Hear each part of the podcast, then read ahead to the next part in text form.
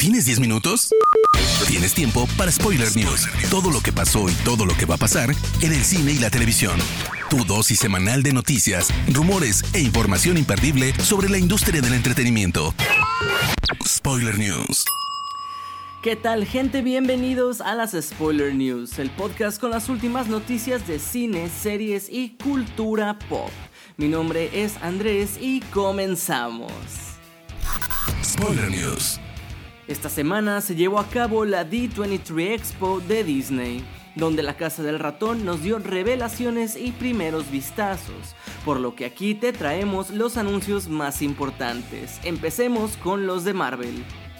Kevin Feige dio un par de detalles sobre Black Panther Wakanda Forever, asegurando que se centra en cómo el mundo trata de sacar provecho de los recursos wakandianos ahora que están en un punto débil, y agregó que Shuri será parte fundamental de la historia. Se sabe también que Ant-Man and the Wasp Quantum Mania conectará directamente con Avengers The Kang Dynasty. Tuvimos el primer avance de Werewolf by Night, cinta protagonizada por Gael García, que se inspira en el cuento clásico del hombre lobo y está filmada completamente en blanco y negro. Otro vistazo que tuvimos fue el de Secret Invasion, donde nos contarán la historia de la invasión Skrull mediante las actuaciones de Samuel L. Jackson, Emilia Clarke y Olivia Colman. Una pequeña decepción fue lo que obtuvimos al no tener la confirmación del reparto de Los Cuatro Fantásticos. Sin embargo, sí se confirmó que la cinta será dirigida por Matt Shackman, quien ya trabajó anteriormente en WandaVision. El único villano que quedó como cabo suelto regresará en Capitán América New World Order, pues Tim Blake Nelson, quien interpretó a el líder en The Incredible Hulk, se ha sumado Además, Dani Ramírez va a ser el nuevo Falcon. Por otra parte, el roster oficial del equipo Los Thunderbolts estará integrado por Yelena Belova, Winter Soldier, US Agent, Red Guardian, Ghost y Taskmaster. Por último, la nueva serie Daredevil Born Again estará conformada por 18 episodios. Ahora en el resto de las franquicias y universos también tuvimos varias actualizaciones, como por ejemplo la confirmación de la segunda temporada de Andor, serie de Star Wars protagonizada por Diego Luna y Adria Arjona, quienes además de presentar un nuevo avance, revelaron que ellos mismos doblaron a sus personajes en la versión en español. Tuvimos también la primera imagen de Rosario Dawson en Ahsoka y la de Jude Law en Skeleton Crew. Otro avance que vimos fue el de Tales of the Jedi, seis cortos que contarán historias de personajes como el Conde Dooku. Pero uno de los teasers más esperados fue el de la tercera temporada de The Mandalorian, que nos deja saber que la serie regresará en 2023. Y en cuanto a producciones directamente de Disney, tuvimos trailers de La Sirenita, Hocus Pocus 2 y Desencantada pero también se anunciaron proyectos importantes como Mufasa, que contará la historia del padre de Simba, la serie de béisbol Win or Lose y Helio, cinta sobre un niño que se convierte en el embajador intergaláctico de la Tierra, así como la secuela de Inside Out. Además tuvimos primeros vistazos a Elemental, Blancanieves, Peter Pan y Wendy y La Mansión Embrujada. El director Craig Gillespie prepara su regreso al cine con un nuevo proyecto cómico al lado de dos viejos conocidos, Seth Rogen y Sebastian Stan, con quienes recientemente colaboró en Pam y Tommy.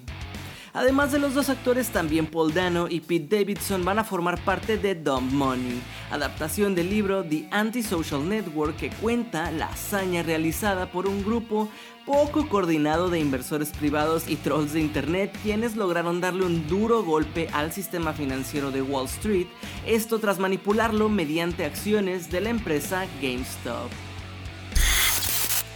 Uno de los proyectos más esperados de este año es sin duda The Whale, el nuevo proyecto del director Darren Aronofsky protagonizado por un irreconocible Brendan Fraser.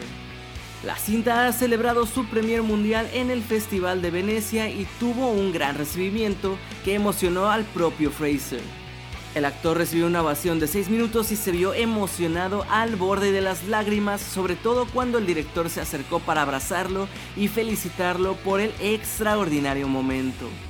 Sin duda un logro para el actor en la que su vuelta por la puerta grande a un papel protagonista en cine, lo cual no tenía desde hace casi 10 años.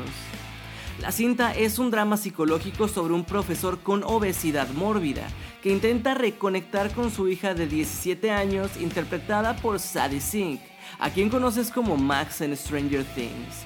El reparto lo completan Samantha Morton, Hong Chao y Ty Simpkins. Durante precisamente el Festival de Cine de Venecia, Bob Odenkirk comentó que sus interpretaciones en Better Call Saul y Nobody lo han inspirado para continuar con su carrera de actor. Sin embargo, aseguró que de ahora en adelante solo quiere hacer cintas de acción como Jackie Chan, así lo dijo. Sigo entrenando varias veces a la semana y si me salgo con la mía me van a ver haciendo mucha acción. Las secuencias de acción me parecen muy divertidas y extrañamente similares a hacer sketches de comedia. Quiero conseguir una combinación de ambos como lo hacía Jackie Chan. A través de los años la posibilidad de ver una nueva cinta de Viernes 13 con el icónico Jason Borges se ha detenido varias veces por problemas legales, pero ahora parece que estamos cerca de que una secuela más se confirme. New Line Cinema ha compartido en su Instagram una captura de pantalla donde se muestra una notificación de mensaje en la que se lee Jason Borges quiere enviarte un mensaje. Si bien el estudio no dio más detalles, sí escribieron en Twitter o qué creen que quiera Jason, alimentando así los rumores de una nueva entrega. El episodio 8 de Star Wars The Last Jedi resultó sumamente controversial la forma que el director Ryan Johnson presentó a Luke Skywalker y nuevas ideas sobre la fuerza no gustaron del todo a los fans más acérrimos. A pesar de eso, Lucasfilm anunció que Ryan Johnson sería el indicado para preparar una nueva trilogía de la franquicia, pero tras las opiniones del público no quedó claro si esta era una prioridad. Ahora el propio Johnson despeja las dudas sobre este tema. Sigo en contacto con Kathleen Kennedy, nos hemos reunido varias veces a hablar sobre este proyecto. Para este punto solo falta acomodar agendas. Me rompería el corazón de verdad si en algún momento se cancela. Nada más 35 años tras el estreno de su primera adaptación, la novela de Cliff Barker, Hellraiser, que originó uno de los más grandes fenómenos de terror cinematográficos de los 80, ahora está a punto de tener una nueva versión. Gracias a Entertainment Weekly, al fin hemos podido echar un primer vistazo a Jamie Clayton, caracterizada como la versión femenina de Pinhead, líder de los cenobitas. Netflix no se entiende. Hace unas semanas decidieron recuperar Nimona, cinta animada que Disney rechazó y que estaba cerca de ser terminada. Y hoy sabemos que la misma Netflix ha rechazado a mitad de rodaje la nueva cinta animada de Gore Verbinski, Katy Wampus.